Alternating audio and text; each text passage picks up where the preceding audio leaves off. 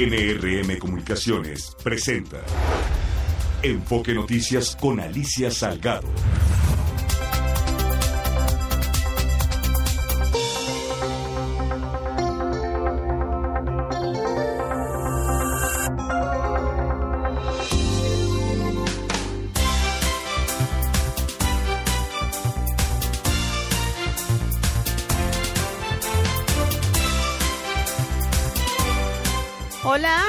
¿Cómo estás? Qué gusto de saludarte de nueva cuenta aquí en Enfoque Noticias, tu diario vespertino ha hablado con foco en la economía, en las finanzas, en la política y los negocios de México y el mundo. Soy Alicia Salgado, muy buenas tardes, viernes 20 de octubre del 2023, casi, casi Halloween y Día de Muertos. Hay quien festeja uno y hay quien festeja el otro, pero finalmente todos festejamos algo. Siempre es un motivo lindo de festejo. El próximo fin de semana empieza, ¿no? Es como un fin de semana muy largo porque empieza desde em, pues el, este, este, este fin de semana en ocho, es la Fórmula 1 aquí en la Ciudad de México, pues parece como que ese nos diera el arranque de la fiesta, ¿no? Y luego viene la segunda parte de la fiesta, que es el Día de Muertos, es día festivo, es jueves. Eh, no supongo, no sé si lo van a adelantar al lunes, me parece, pero es jueves, Día de Muertos, luego el día 1, mucha gente se lo toma desde el 1, el 2, el viernes es 3 y se arrancan con toda la semana la primera de enero. Así llega a suceder. Vamos con las noticias de este día a través de Stereo 100, 100.1 de FM y 1000 de AM. Además, recuerda que estamos en todas las redes sociales conectados con Enfoque Noticias. También puedes bajarnos en tu, aplicación en, en cualquier tipo de teléfono, iOS o Android. Y también puedes, y eso es increíble, escucharnos a través de Alexa. Simplemente dile y conéctate con Enfoque Noticias, con Alicia Salgado, por supuesto. Buenas tardes.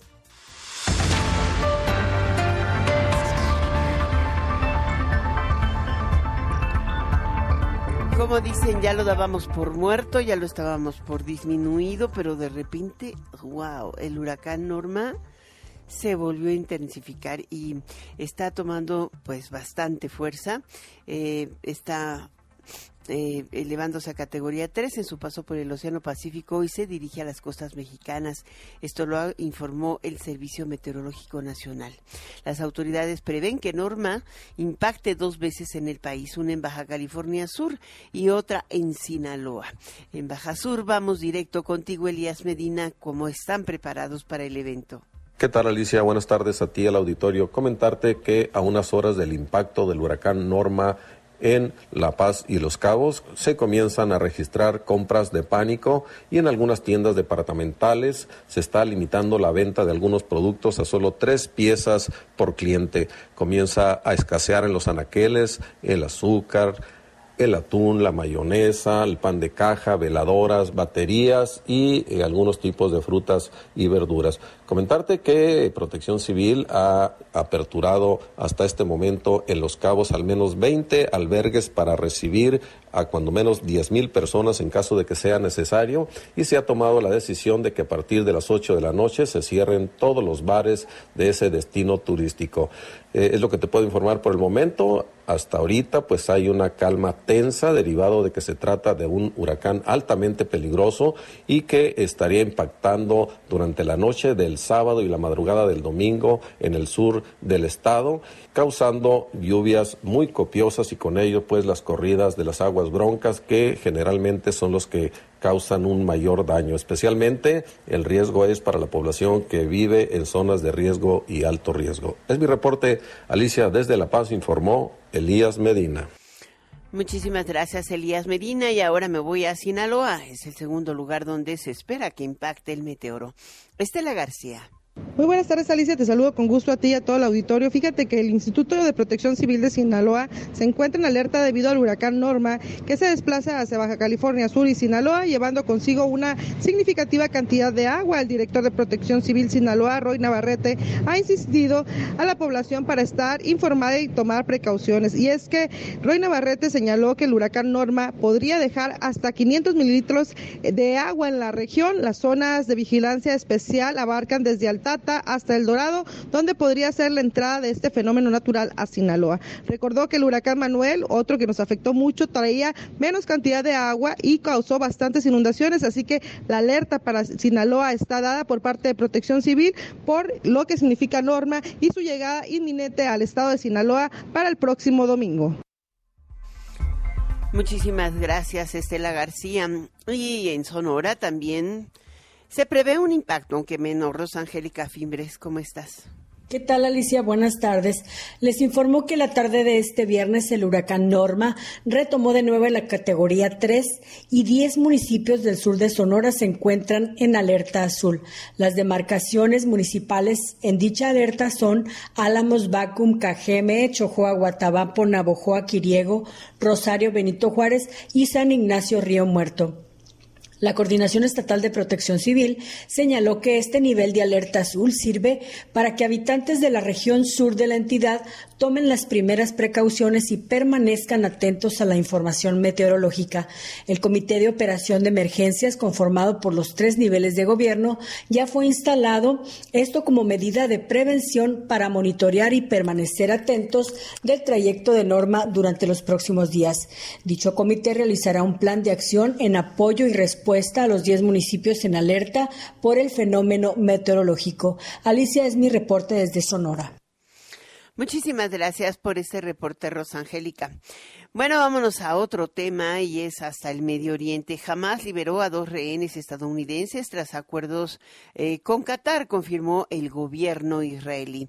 Se trata de una mamá y su hija. Las dos fueron entregadas a la Cruz Roja Internacional en Gaza, eh, que las llevó de Egipto y luego a Israel. El presidente Biden celebró la liberación de sus compatriotas.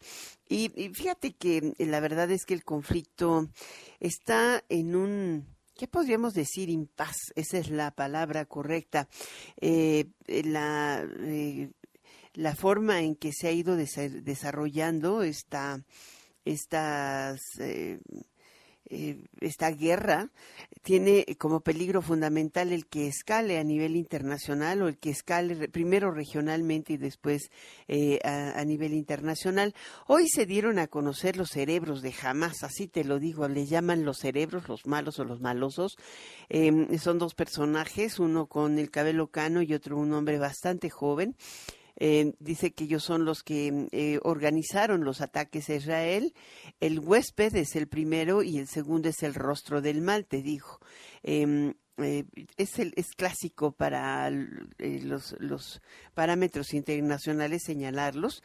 Mohamed Deif, que dirige brazo militar de Hamas, es el que mm, eh, es el hombre joven y Jaina Sinwar, el jefe político en el enclave, o sea, en la franja de Gaza, ha sido blanco de numerosos intentos de asesinato y han pasado tanto por cánceres israelíes como palestinas y desde hace dos semanas están en la eh, Diana de Israel, esto es, en la mira. Todos los miembros de Hamas son hombres muertos, ha sentenciado el primer ministro israelí Benjamin Netanyahu tras el ataque que está cumpliendo ya ocho días y dejó trece días, catorce hoy, ¿no? Dejó cuatrocientos muertos en Israel, la mayoría civiles y cerca de doscientos rehenes, mil cuatrocientos muertos.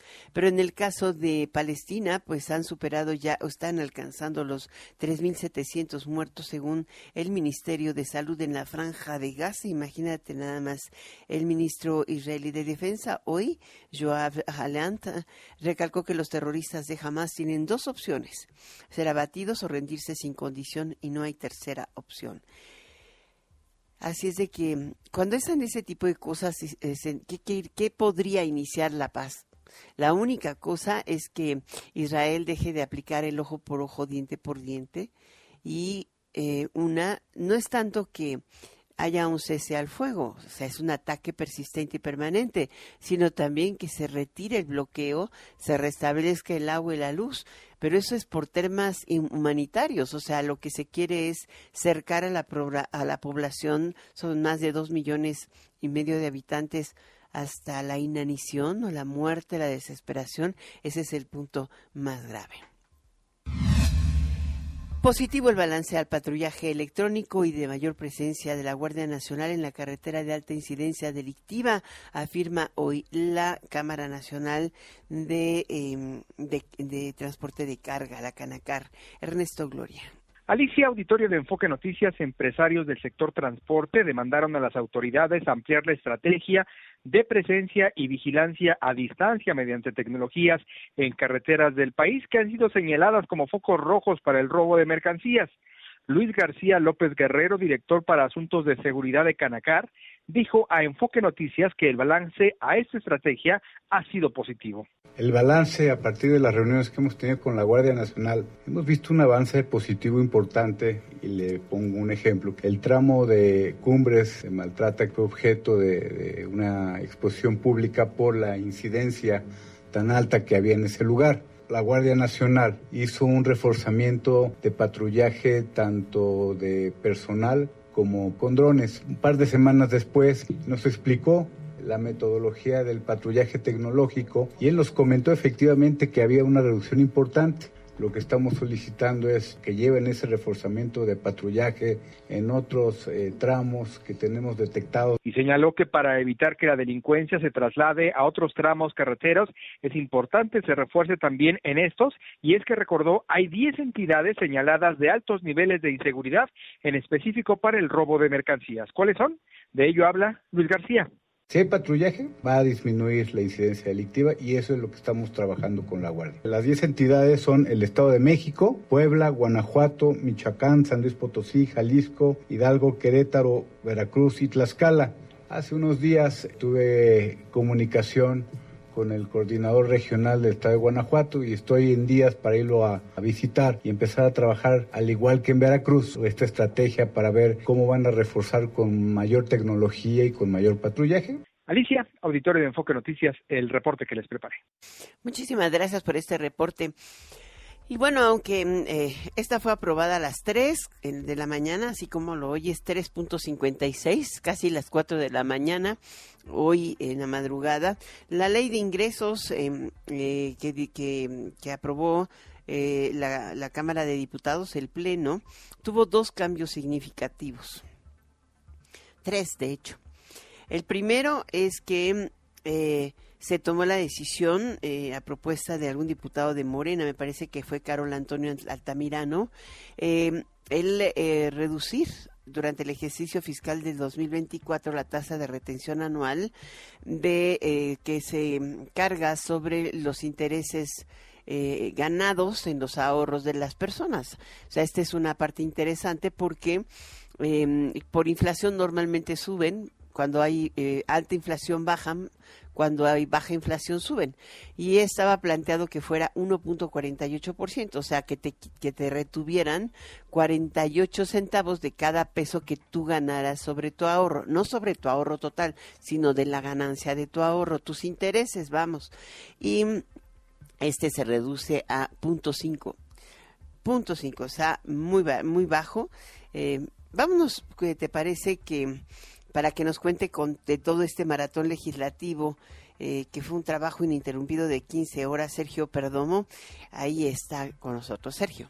¿Qué tal Alicia? Un saludo a la audiencia de Enfoque Noticias. Terminó esta madrugada 3.30 am el maratón legislativo, más de 15 horas y se aprobó ya en lo general y en lo particular la ley de ingresos 2024 por 260 votos a favor, 183 en contra y una abstención. Se presentaron 795 reservas, imagínense cuántos oradores en la tribuna y bueno, apenas de último momento en la jornada ya de madrugada, Morena, PT y Verde aprobaron en su totalidad la la ley de ingresos que plantea ingresos por 9 billones de pesos y un endeudamiento de 1.9 billones de pesos. La bancada mayoritaria aprobó un aumento en el rendimiento de los ahorros. Habla el diputado de Morena, Carol Antonio Altamirano, del grupo seguidor de Marcelo Ebrar, y por si estaban con el pendiente, votaron con Morena. Eso significa que por cada mil pesos de rendimiento ya no se cobrarán 14.8 pesos, sino solamente 5 pesos.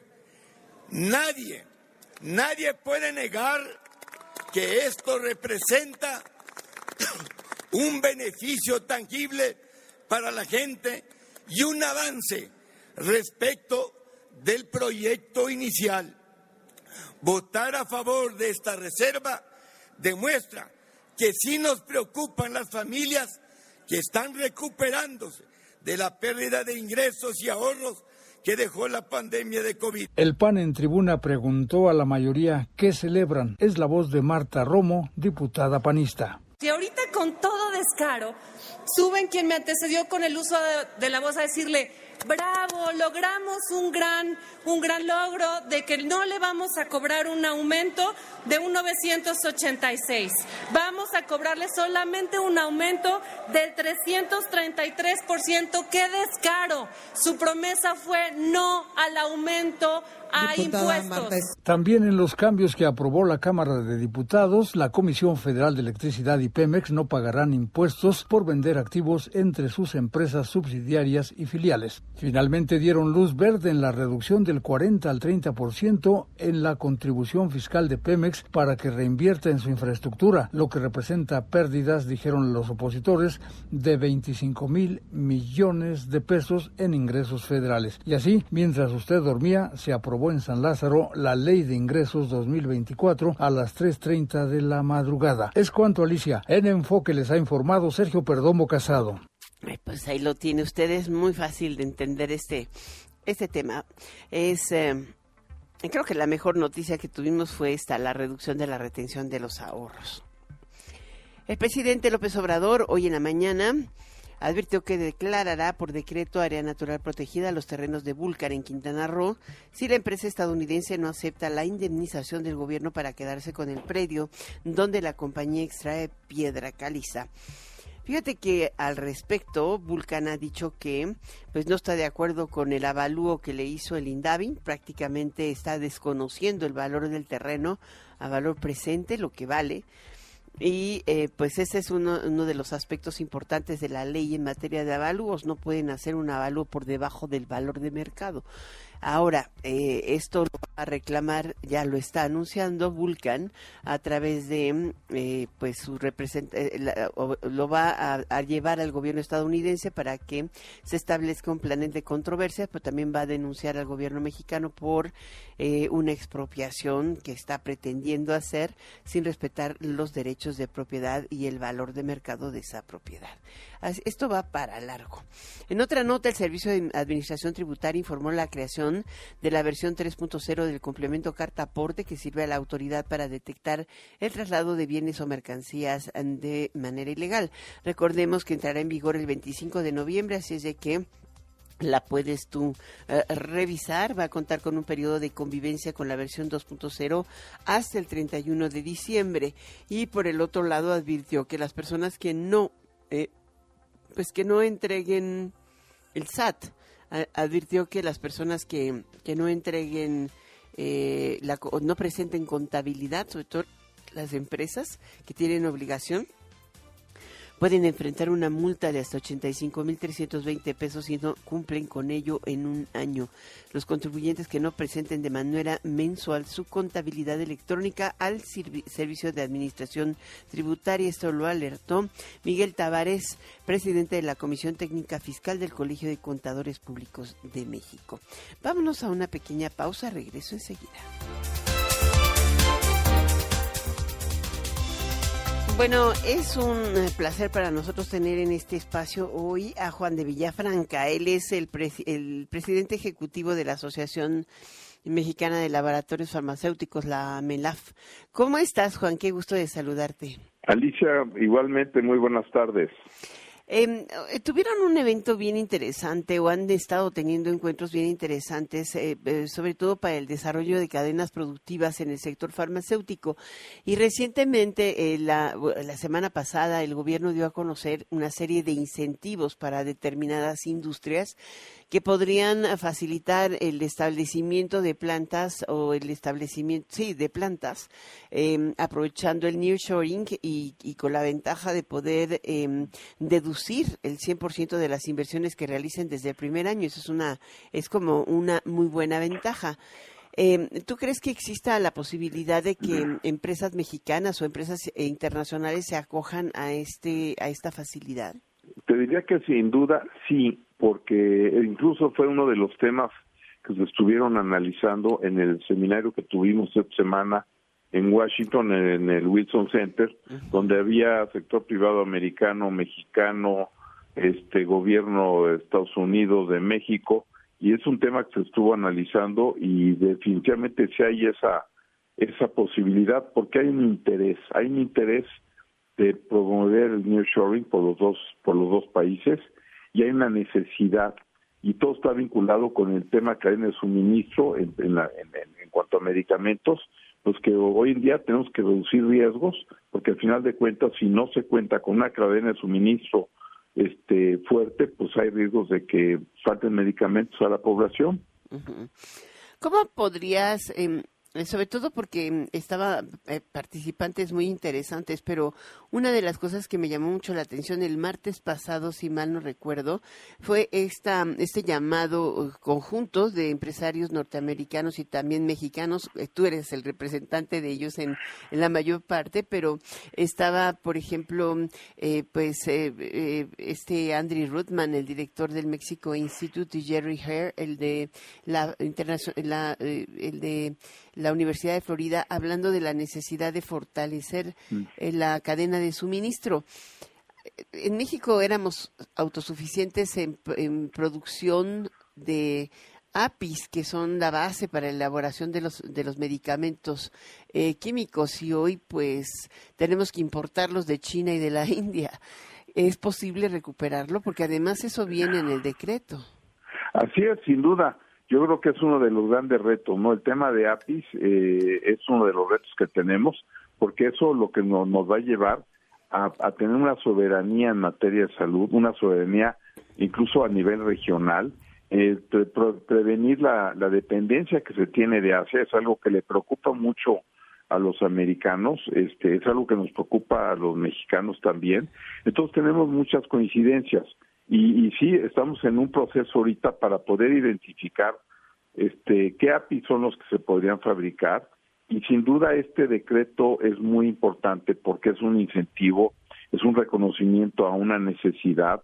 El diálogo de alto nivel está dando resultados de los presidentes donde hablan de, de, de industria farma. Este, se está impulsando también el diálogo entre COFEPRIS y la FDA, que también es muy importante dentro de las agencias regulatorias.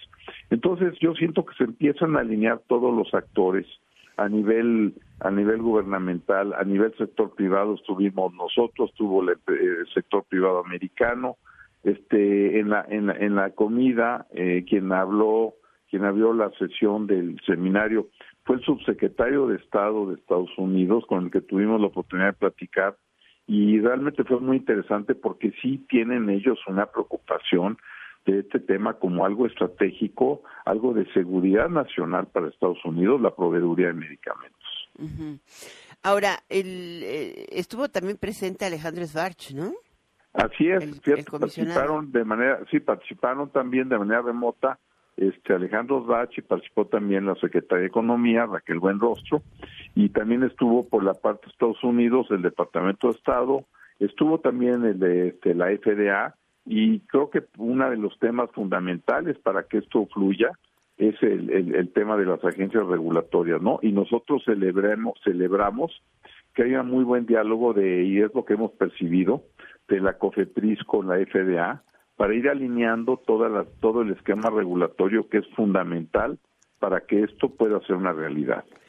Aunque tarde, ¿no? Porque no es algo que se puede lograr en un día. Se tenían ya los procedimientos andados de reconocimiento, pero al final también eh, México tenía sus bemoles en relación a esos estándares internacionales, o sea, diferencias importantes y creo que el alineamiento será crucial, ¿no? Pues sí, mira, yo creo que hay que ver para adelante, ¿no? Yo creo que hay que ver para adelante, ver cómo se más se fortalezca el diálogo este, de industria, sector público, sector privado, regulatorios, y creo que pues, tenemos que ver para adelante, no hay de otra, y lo estamos viendo con mucho entusiasmo. Sabemos que es un proyecto de largo plazo, no es algo que se resuelve de un día para otro, es un programa que lleva tiempo, pero creo que las cosas están alineando. Eh, todo eh, parece que tendremos una nueva reunión de un grupo importante de laboratorios de AMELAB viajando a Washington este, a finales de enero, principios de febrero, para darle seguimiento. Este es el tercer viaje que hacemos, porque tiene que haber seguimiento en estas cosas, tenemos que poner bases sólidas para que esto continúe y pueda dar resultados que, que sean de largo plazo y sean benéficos. Ahora es importante lo que estás eh, señalando, es intensificar los esfuerzos del nearshoring farmacéutico. Eso este, es un desafío importante, pero eh, ¿Tú crees que realmente eh, existe la vocación y la intención comprobada de mejorar y optimizar el suministro de medicamentos? pero instalando en México una industria farmacéutica regional fuerte, porque bueno, eh, desde que se quitó el requisito de planta parece que hubiéramos tenido lo contrario. Mira, yo creo que sin duda este, así como México ha tenido mucho éxito en otros sectores económicos que tú conoces muy bien, el sector automotriz, textil, electrónico, México creo yo que puede convertirse en una potencia exportadora de, de, producto farmacéutico. Tenemos plantas, tenemos gente muy capacitada, tenemos este una posibilidad de, expansión muy importante, tenemos la, la el, estar en la misma región. Entonces, sin duda, México, si tenemos visión, podría ser una potencia exportadora farmacéutica este, de primer nivel, con lo cual cubrimos primero las necesidades de México, tener soberanía nacional en materia de, de medicamentos, pero podemos exportar y esto nos lleva a generar divisas, este, crear empleos, pagar más impuestos, crecimiento. Entonces yo siento que que vamos en el camino correcto y claro, esto lleva tiempo y se necesita pues que haya también el visto bueno y estar alineados con, con, el gobierno en, en, todo sentido, ¿no? La parte fiscal con este decreto, la parte regulatoria fundamental, sentimos que vamos muy bien, entonces este hay que ver para adelante, no no ver lo que no ha pasado, sino ver lo que vamos a hacer. Muchas gracias, Juan. Juan de Villafranca, presidente ejecutivo de la Asociación Mexicana de Laboratorios Farmacéuticos, la AMELAF. Gracias por estar en Enfoque Noticias, aunque sea viernes, Juan. Gracias. Con mucho gusto, qué gusto saludarte, Alicia, a ti y a toda tu audiencia. Muy buenas tardes a todos. Un buen fin de semana. Voy contigo y el cierre de mercados, Martín Carmona. Alicia, auditorio de Enfoque Noticias, tenemos el cierre de mercados. Hoy la Bolsa Mexicana de Valores terminó una semana con pérdidas, bajó 537.54 puntos, el 1.10% negativo, 48.267.07 unidades, su principal indicador. En los Estados Unidos, el Dow Jones perdió el 0.86% y el Nasdaq menos 1.53%. En cuanto a los precios del petróleo, hoy bajaron medio dólar. El de Europa ya está a 92 dólares y medio. El de los Estados Unidos 88.29 dólares el barril y la mezcla mexicana de exportación sobre los 84 dólares el barril. El precio del dólar bajó hasta 10 centavos. El dólar fix que reporta el Banco de México 18.23, mismo nivel para el dólar al mayoreo. En cuanto a la divisa en bancos y casas de cambio, 18.68 en promedio a la venta y el euro hasta 19 pesos con 30 centavos. Hasta aquí el cierre de mercados. Gracias Martín.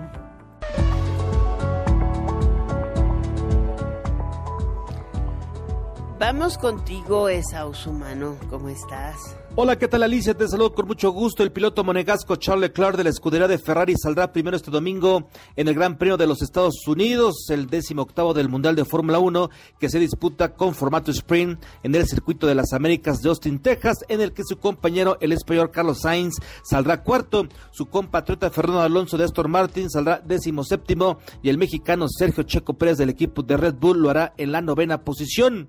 Leclerc de 26 años firmó su vigésima primera pole en la categoría reina, la tercera del año, al dominar la calificación de este viernes en cuya tercera y decisiva ronda cubrió los 5.513 kilómetros en un minuto, 34 segundos y 723 milésimas, 130 menos que el inglés Landon Norris de McLaren que arrancará en segundo sitio. Por su parte, el campeón del mundo en siete ocasiones, el inglés Lewis Hamilton de la escudería Mercedes, completa la salida alargando en el tercer lugar. Otro español, el doble campeón mundial asturiano Fernando Alonso de Aston Martin, cayó eliminado en la cual uno y afrontará la carrera desde la decimoséptima plaza de la parrilla, en tanto que el neerlandés Max Verstappen de Red Bull, que hace dos sábados se proclamó campeón del mundo por tercer año consecutivo, saldrá sexto en la tercera hilera y al lado del inglés George Russell del equipo de Mercedes. Alicia, estos fueron los deportes. Tenemos en la línea al eh, presidente municipal de Hermosillo, Sonora, Antonio Aciastazarán Gutiérrez. ¿Cómo estás? Qué gusto de saludarte, Antonio. Gracias, Alicia. Muy buenas tardes. Mucho gusto en saludarte a ti y a la gente que nos hace el favor de escucharnos esta tarde. Bueno, además de que eh, sabemos y hemos eh, estado conscientes de que se está instalando una de las plantas solares más grandes del país o la más grande del país, justo ahí en Sonora, en, eh, la parte norte, em, hoy van a tener un foro bien interesante, es el Foro Mundial de Energía Solar. ¿Por qué no nos cuentas los detalles del foro? Claro que sí. Bueno, te diría en primer lugar, Alicia, que, nosotros creemos, no dicho por mí, sino por la propia Agencia Internacional de Energía, que hoy por hoy ya este, el kilowatt hora que se genera con el sol, con energía solar fotovoltaica, es el más barato en la historia de la humanidad. Es decir, ya ahorita generar un kilowatt hora con energía solar es más barato que el gas natural, que la energía hidráulica, que la eólica, que las diferentes fuentes de generación de energía y más en este caso por tratarse de energía que es limpia y que es renovable. Entonces, nosotros ese potencial a Hermosillo se le conoce como la ciudad del sol, porque por razones obvias tenemos mucho sol prácticamente todos los días del año. Entonces, lo que nosotros hemos venido insistiendo es que debemos de convertir a la ciudad del sol en la ciudad solar. Esto significa, entre otras cosas, poder aprovechar la radiación del sol para generar electricidad, para el consumo mismo del gobierno, por ejemplo, aquí en Palacio Municipal ya le pusimos paneles, estamos equipando las comandancias de la policía con paneles solares, introdujimos, Alicia, aquí la flotilla de patrullas eléctricas más grande del mundo, tenemos 220 patrullas eléctricas que además cargamos con energía solar y que ha, eso ha hecho que Hermosillo sea hoy por hoy el municipio del país que más ha reducido la, percepción de inseguridad en todo México. La verdad es que estamos muy contentos por esa apuesta y este foro busca eso, posicionar a nuestra ciudad y encontrar áreas de oportunidad para que aprovechando la radiación solar que tengamos la podamos traducir en una mejor calidad de vida y por supuesto en una mejora de los servicios públicos que ofrece el gobierno. Digo, hay una planta en construcción que es impresionante, pero hay otra que tiene que 130 megawatts, ¿no? Que están, eh, que tienen ahí en Hermosillo, es de, esa es de Iberdrola, si mal no recuerdo. Sí, tenemos una planta de Acciona que está muy grande también y se está construyendo una por parte de Comisión Federal de Electricidad. Ambas están dentro del estado de Sonora, no precisamente en el municipio de Hermosillo, pero aquí en el municipio de Hermosillo también tenemos plantas de generación de energía solar fotovoltaica. Y lo que estamos buscando, por ejemplo, nosotros en el ayuntamiento nos hemos propuesto como meta que toda la electricidad, tanto la del alumbrado público como la de edificios públicos, como incluso la del organismo operador de agua potable, de agua de Hermosillo, sea solar. Y eso nos va a generar no solamente un ahorro importante, nosotros creemos que vamos a ahorrarnos más de 100 millones de pesos al año por concepto de electricidad, sino que además de eso, pues es un beneficio ambiental muy importante porque dejamos de consumir combustibles fósiles para generar energía eléctrica. Entonces, en este foro, en este segundo foro, el primero lo tuvimos el año pasado, este es el segundo, tiene la categoría de un foro mundial porque van a venir expositores de Canadá, de Estados Unidos. Va Clinton, ¿no? Viene Bill Clinton, así es.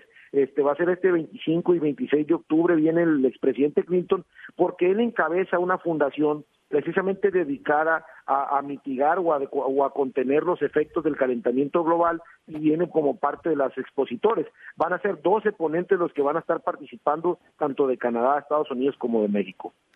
Creo que esa es la parte interesante. Hoy en México también debería ser mucho más solicitada la carrera de ingeniería, eh, ¿qué podríamos decir? Sustentable, no, solamente eléctrica en general, eh, sino eh, para la eh, movilidad, en primer lugar, eh, a partir de energías limpias, que ese sería, creo que, el, el, gran desafío de México, ¿no?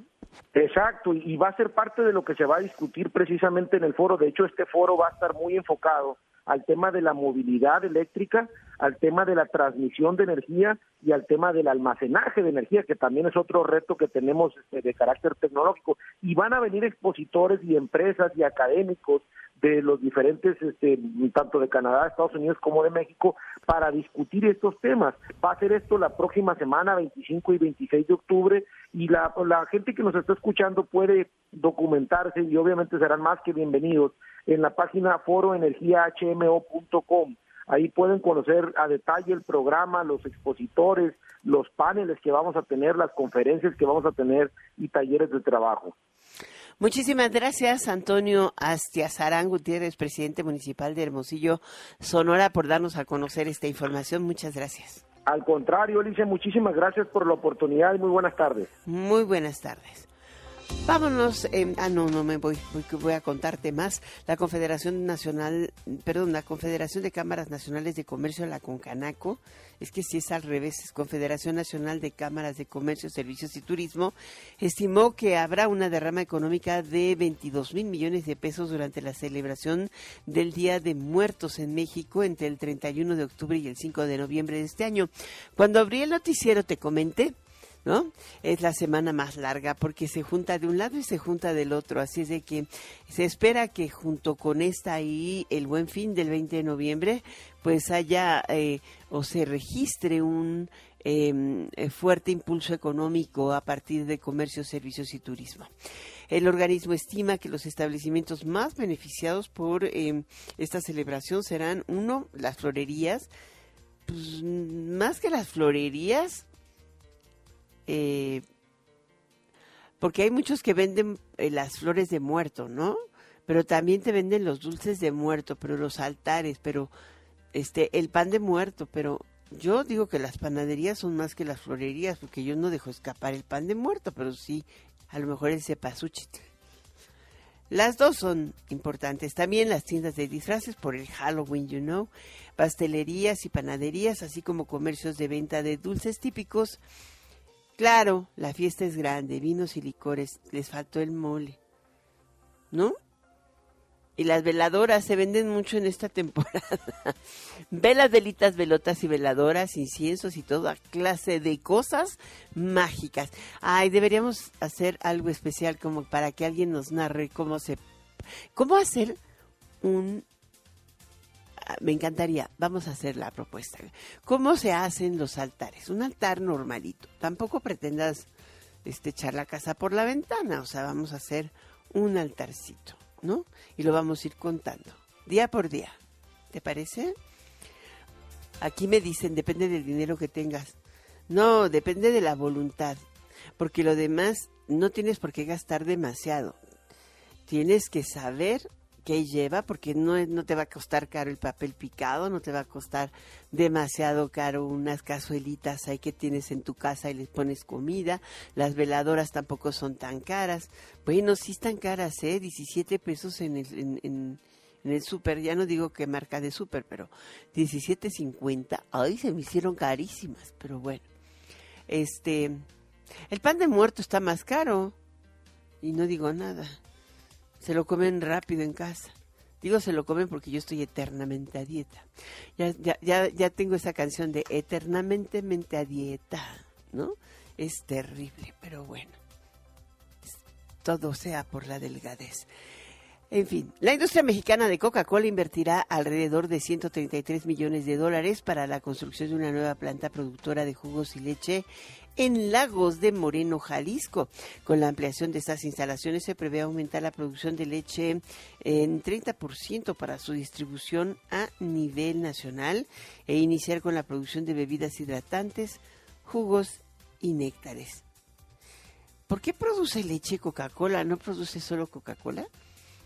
Ah, es que tiene la marca Santa Clara, la compró, ¿verdad? Sí, tienes toda la razón. Bueno, Empresas canadienses de autos eléctricos, en particular de baterías, están interesadas en invertir en Nuevo León ante el fenómeno de la relocalización de cadenas o nearshoring, afirmó la delegada general de Quebec en México, Stephanie Allard Gómez.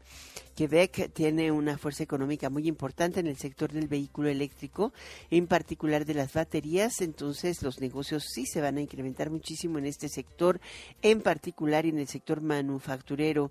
Esto dijo Stephanie Alar. Vámonos a una pequeña pausa, regreso enseguida. Ya está aquí Pilar Mere.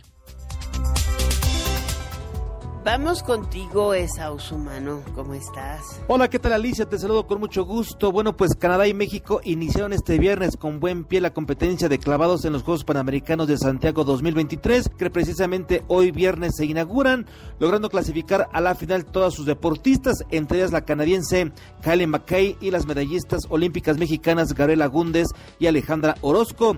McKay quedó primera entre las 16 competidoras con una puntuación total de 343 puntos, lograda en los cinco intentos en el salto desde la plataforma de 10 metros. Por detrás de ella quedaron Agúndez con 333 unidades y Orozco, que es una de las favoritas a hacer podio, con 320 puntos. La brasileña Ingrid de Oliveira se clasificó en el cuarto lugar con 318 puntos, seguida de la cubana Anisley García con 315 unidades. Este viernes se pone en marcha la jornada 13 del torneo Apertura 2023 de la Liga MX con tres partidos, Atlas recibiendo al Mazatlán, los Tuzos del Pachuca en la frontera a los Bravos de Juárez y finalmente el Puebla le hará los honores a las Chivas Rayadas del Guadalajara. Mañana sábado América recibe al Santos en el Azteca, Cruz Azul visita a los Tigres y el domingo los Pumas en Ciudad Universitaria reciben a los Rayados de Monterrey.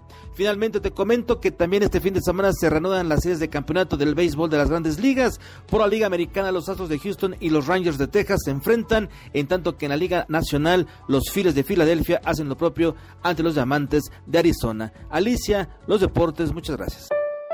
Vinos y Gourmet con Pilar Meré en Enfoque Noticias.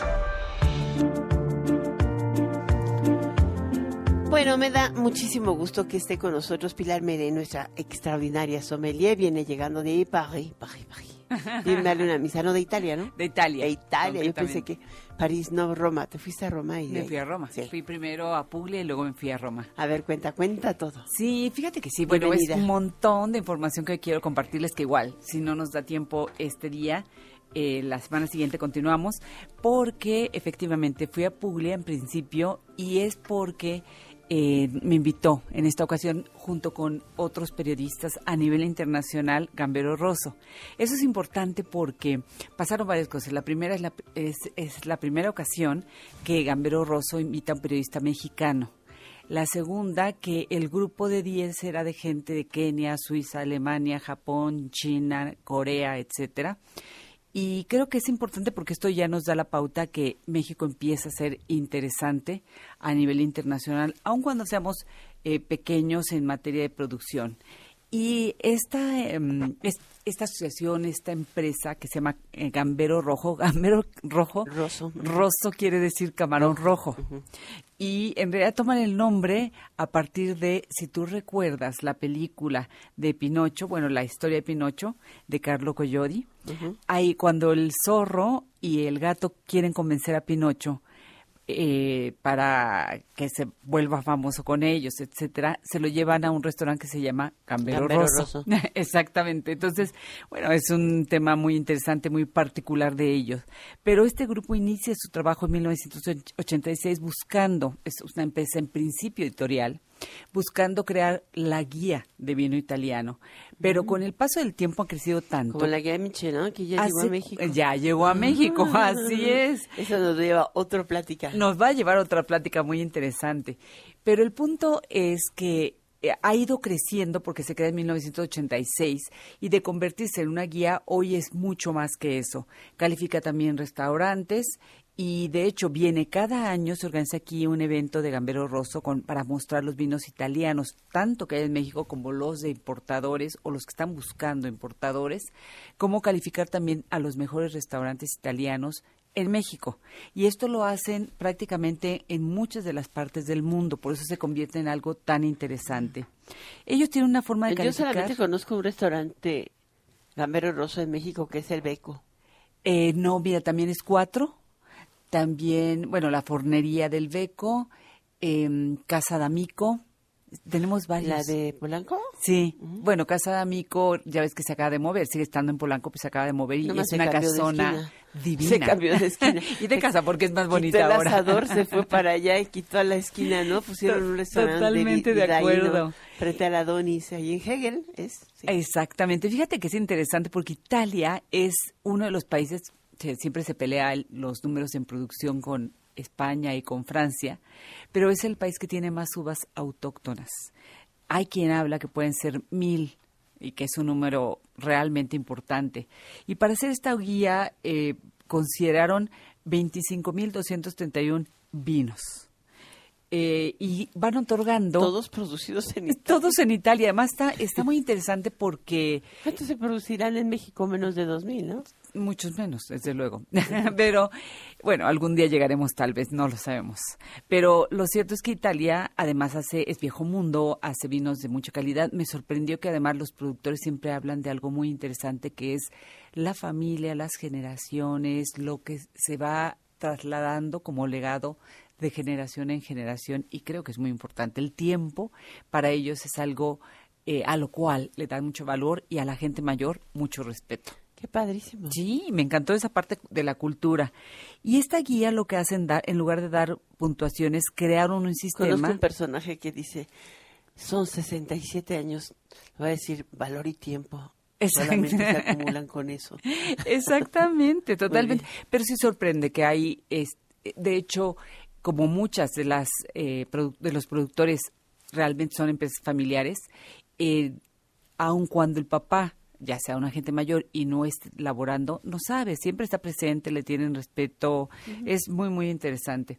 Y te decía que con respecto a la guía, lo que hacen, eh, el evento se llama Tre Bicheri, Bichieri, porque es el máximo, máximo galardón, sí, que dan, dado que ellos en lugar de dar un número de calificación dan copas, en el caso, desde luego, del vino, en el caso de los restaurantes son tenedores. Y eh, claro que en este caso 498 productores de toda Italia alcanzaron ese premio. Y además muy interesante porque dan premios especiales a las propias bodegas. Por ejemplo, uno que me encantó fue un premio social, digamos. Hay una bodega justo en el área de Puglia en donde parte de lo que hacen es apoyar a la gente con autismo. Entonces tienen un programa, crean un vino para recabar recursos y apoyar esa fundación. Entonces eh, creo que se convierte más allá en solamente un documento referencial para conocer de vinos y conocer los mejores vinos, también en, un, en una información importante porque te lleva justamente a esta parte social y también a un tema que hoy está en boa, que es la sostenibilidad, que hemos hablado de ello acá, porque de hecho dentro de la premiación previo a ella se hizo una masterclass, una mesa redonda con los grandes personajes de Italia para hablar de dos cosas, el algoritmo, es decir, todo, todo lo que tiene que ver ahora incluso con inteligencia artificial y de qué manera se introduce en la vitivinicultura italiana, y dos, evidentemente, el cambio climático. Entonces creo que eh, aquí en este programa siempre hemos estado hablando de todos estos temas que son puntuales a nivel internacional. porque sí debemos considerarlos en nuestra vida diaria debemos considerarlos y creo que cada día es un lenguaje mayor. Muy interesante poder platicar con los productores respecto a tendencias y sin embargo a ese respeto que también tienen por la tradición. Al final del día han ido involucrando tecnología, nuevos conocimientos, pero contra todo esto que se piensa de vinos naturales, lo que también hemos hablado aquí, vinos orgánicos, veganos, etcétera, ellos valoran mucho el valor de la tradición, sumado ahora con ese gran concepto de sostenibilidad, pero entendiendo que aunque hay un tema de moda y mercadotecnia, el vino merece, además de respeto, tiempo y muy curioso porque visita las bodegas y el vino tiene este entorno fascinante de ir y venir. Avanzas, pero en muchas de las bodegas que pudimos visitar en Puglia, porque ya acabaron vendimia, solo pudimos estar en un viñedo que tenía, eh, va a tener eh, late harvest, o sea, vendimia eh, tardía, y en el resto, pues es hablar más bien de, empresas. Pues ya seguiremos platicando todo esto, pero sí es muy rápido te digo que es regresar, por ejemplo, a los tanques de fermentación de cemento y a las ánforas. Ya estaremos platicando de ello. Wow, o sea, ya no los de metal. En algunos casos sí, en otros el afinamiento final puede llevarse a cabo en pues una. Pues sí, porque los mejores son los que se entierran. Tienes razón. Muy importante. Tienes razón, nada más que depende de cómo los recubren, ¿no? Sí, totalmente. Bueno, hay empresas... Bueno, ya, ya, ya. sí, van a es que nos podemos quedar aquí ahora, pero próximo programa. es que está buenísimo. Muchísimas gracias, Pilar. Al contrario, a ti. Hablemos de Guía Michelin también, ¿eh? También hablaremos de ella. Bueno, muchas gracias. Amigos, hasta el lunes. Se me fue el tiempo volando y menos más con esta mujer aquí, fascinada de la vida. Ya Andrés, muchas gracias. Hasta la próxima semana. Te dejo en compañía de eh, Daniel en Golden Hits por Stereo y Radio 1000. Soy Alicia Salgado. Muy buenas noches. NRM Comunicaciones presentó Enfoque Noticias con Alicia Salgado. Lo esperamos el próximo lunes, en punto de las 6 horas, en Amanece, con Martín Carmona. NRM Comunicaciones, Derechos Reservados.